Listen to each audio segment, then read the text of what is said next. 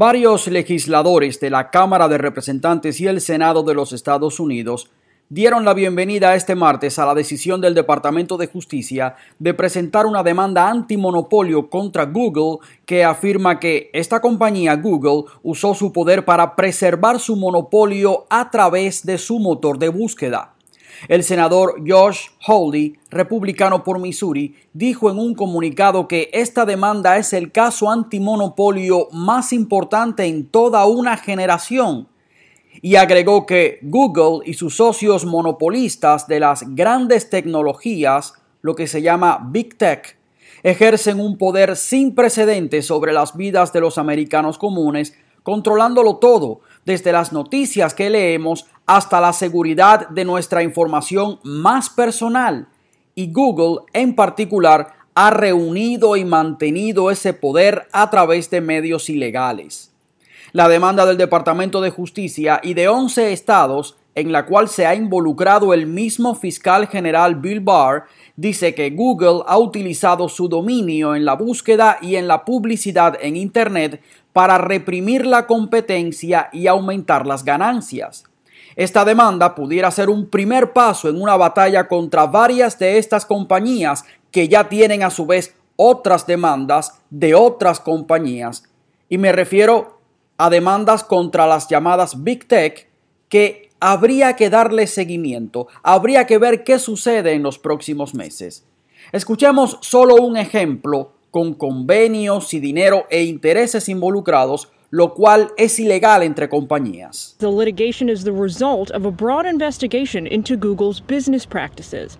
Officials quickly lasered in on the company's alleged anti competitive practices. 90% of all web searches in America are done through Google's search engine.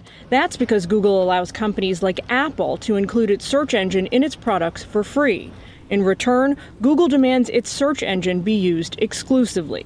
y traduzco un fragmento de este reportaje de Fox. El litigio es el resultado de una amplia investigación sobre las prácticas comerciales de Google. Los funcionarios rápidamente se enteraron de las supuestas prácticas anticompetitivas de la empresa. El 90% de todas las búsquedas webs en los Estados Unidos se realizan a través del motor de búsqueda de Google. Eso se debe a que Google permite que empresas como Apple incluyan a su motor de búsqueda en sus productos de forma gratuita y en retorno Google demanda que su motor de búsqueda se use exclusivamente. Fin del fragmento. Y este es solo un ejemplo. Habría que resaltar que esta justicia ha estado lenta, pero muy lenta. Y creo que la causa principal para esto radica en todo el dinero que Google ha dado a las campañas de los políticos.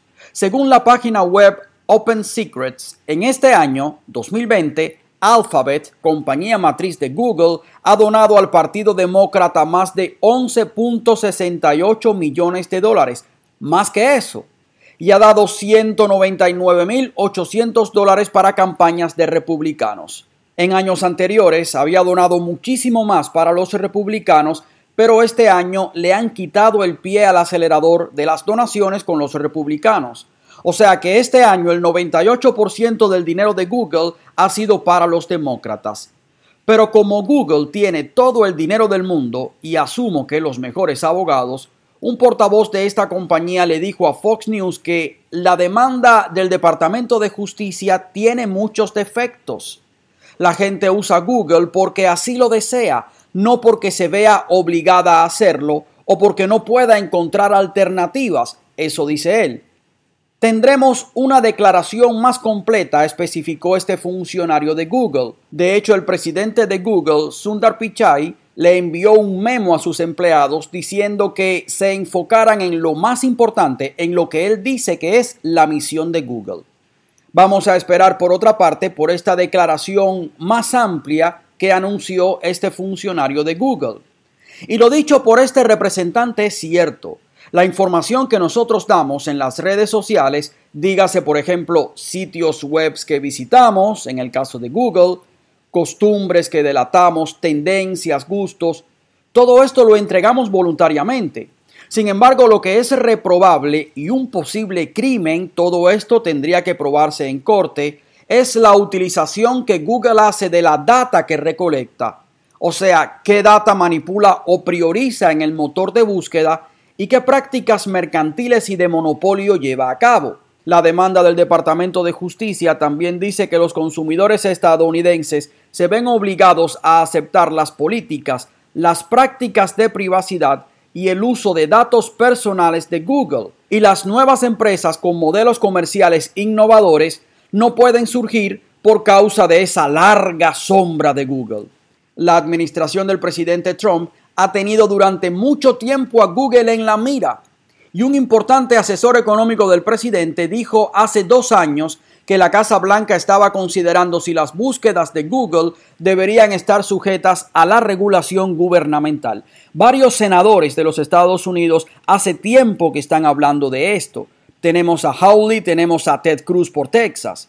Trump y otros republicanos han acusado a las grandes empresas de tecnología de tener un sesgo anticonservador afirmaciones que Google, en la persona de su CEO o presidente Sundar Pichai, ha negado. Sin embargo, en una movida muy inteligente, en una conferencia de prensa, el fiscal general adjunto Jeffrey Rosen dijo que el caso este de la demanda de Google no tenía nada que ver con prejuicios en Internet contra conservadores y que solo se trataba de condiciones competitivas en el mercado, que era un asunto antimonopolio. ¿Y por qué yo digo que esto es inteligente? Porque si se incluye la perspectiva de la censura en contra de conservadores como parte de la demanda, que es cierto que existe, entonces Google puede decir que el gobierno está defendiendo a los conservadores porque es conservador, al menos en la tendencia que ha mantenido el gobierno de defender la libertad religiosa, quitar regulaciones económicas, oponerse al aborto y nominar a jueces constitucionalistas a la Corte Suprema. Entonces es mejor no darle estas municiones por el momento a los demandados. Pero pasemos a un tema mucho más caliente la prensa casi completa, digamos que un 99% de las televisoras y de la prensa escrita ya están acopladas en el mensaje de que uno de los escándalos más importantes y estremecedores de los últimos tiempos, porque hay más, el de Hunter Biden, aunque la noticia es Joe Biden, porque al final es Joe Biden el que potencialmente pudiera instalarse en la Casa Blanca, pues la prensa dice que todo esto viene de This whole uh, smear on Joe Biden uh, comes from the Kremlin. Ya lo oyeron. El presidente del Comité de Inteligencia de la Cámara de Representantes, Adam Schiff, dijo este pasado viernes en CNN y traduzco, toda calumnia sobre Joe Biden viene del Kremlin. Y es Adam Schiff el que lo dice, quien se pasó años diciendo que tenía evidencia de colusión de Trump con los rusos y al final quedó desacreditado al conducir un juicio político contra el presidente sin una evidencia sustancial. ¿Qué pasó con esa evidencia irrefutable que él decía? Ese mismo chief es quien ahora nos dice que todo esto es parte de una campaña, adivino, de los rusos. Tienen fijación con los rusos y los medios de comunicación casi enteros se han confabulado con esto. Y según lo que he percibido en conversaciones con amistades, es difícil, muy difícil no dejarse confundir con esta retórica, porque el bombardeo es constante, día y noche, y hay personas que todavía no identifican a un medio de comunicación o no reconocen la amenaza que esto representa para su propio entendimiento y no se dan cuenta de que estos medios de comunicación tienen una agenda de desinformación para imponer desesperadamente a un candidato político. Y reitero, el bombardeo es constante. Y a esta altura del juego, en justicia, lógica y balance, es cierto que hay algunas preguntas que sería saludable hacernos. Primero, ¿cómo es posible que una computadora con una etiqueta de la Fundación Bo Biden, el hijo de Joe Biden fallecido por cáncer, haya sido dejada misteriosamente en una tienda de reparación de computadoras. ¿Por qué un descuido tan chapucero? Esto le conviene, obviamente, este escándalo, al presidente Donald Trump en su campaña política de reelección. Pregunta número 2. ¿Por qué al parecer esta investigación de la computadora no había salido antes del mismo FBI. Sin embargo, hay una noticia que probablemente respondería a algunas de estas interrogantes. Y esta noticia usted no la va a escuchar de estos medios de comunicación al servicio de la candidatura de Joe Biden. Y ustedes Discúlpenme si soy tan directo, pero es la realidad, porque el deber de la prensa es investigar en este escándalo y no desestimarlo así tal cual. Y este escándalo ha sido corroborado por varias fuentes, no solamente por el tema de la computadora que se encontró, pero en fin. Esta noticia, que usted no escuchará en otras compañías televisivas, es que el FBI por fin confirmó que Número uno, está en posesión de la computadora portátil perteneciente a Hunter Biden, o sea que la computadora existe. Además, Fox News se enteró de que el FBI y funcionarios del Departamento de Justicia coinciden con una evaluación, con un criterio del director de inteligencia nacional John Radcliffe. Y John Radcliffe, que es probablemente la persona que lee más informaciones relacionadas con seguridad nacional que cualquier persona en los Estados Unidos, pues John Radcliffe dijo que la computadora portátil no es parte, y repito, no es parte de una campaña rusa de desinformación dirigida al candidato presidencial demócrata Joe Biden. Escuchemos al mismo Radcliffe. It's funny that uh, some of the people that complain the most about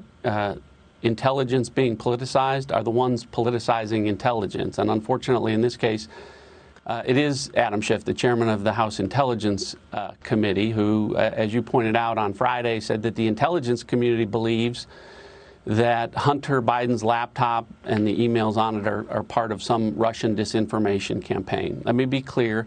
The intelligence community doesn't believe that uh, because there's no intelligence that supports that. And we have shared no intelligence with Chairman Schiff or any other member of Congress that Hunter Biden's laptop is part of some Russian disinformation campaign. It's simply not true. Y traduzco. Es curioso que algunas de las personas que más se quejan de que la inteligencia está siendo politizada son las que politizan la inteligencia. Y desafortunadamente este es el caso de Adam Schiff, el presidente del Comité de Inteligencia de la Cámara de Representantes, como señaló el viernes de que la comunidad de inteligencia cree que la computadora portátil de Hunter Biden y los correos electrónicos son parte de una campaña de desinformación rusa. Déjeme ser claro en esto. La comunidad de inteligencia no cree eso porque no hay inteligencia que lo respalde. Y no hemos compartido inteligencia con el Chairman Chief o con cualquier otro miembro del Congreso de que la computadora portátil de Hunter Biden es parte de alguna campaña rusa de desinformación. Simplemente no es verdad. Fin de la cita. Y aquí hay un asunto importantísimo que usted y todos nosotros tendríamos que exigir y estar pendientes. Y es que si toda la prensa está diciendo que este escándalo de los emails de Hunter Biden son una fabricación rusa, perfecto. Que presenten la evidencia concreta con fuentes identificables, no que fuentes anónimas dijeron dos, tres personas que no dan el nombre, no, fuentes identificables en un asunto de tanta importancia para nuestra nación. Por lo pronto, otras fuentes han salido a confirmar la historia de Hunter Biden. Resulta que uno de los compañeros de Hunter Biden y su socio Devon Archer, quien está preso por estafa y malversación, me refiero a Archer y a este otro que voy a decir, se trata del compañero de andanzas Vivan Cooney, quien le dio su contraseña de su correo electrónico, de su cuenta de Gmail, al periodista Peter Schweizer, y encontró 26 mil correos electrónicos, esto es en otra computadora de una persona que está presa y que quiere colaborar, que corroboran la historia de corrupción. De eso posiblemente hable en otro segmento. Yo soy Jorge Díaz Díaz.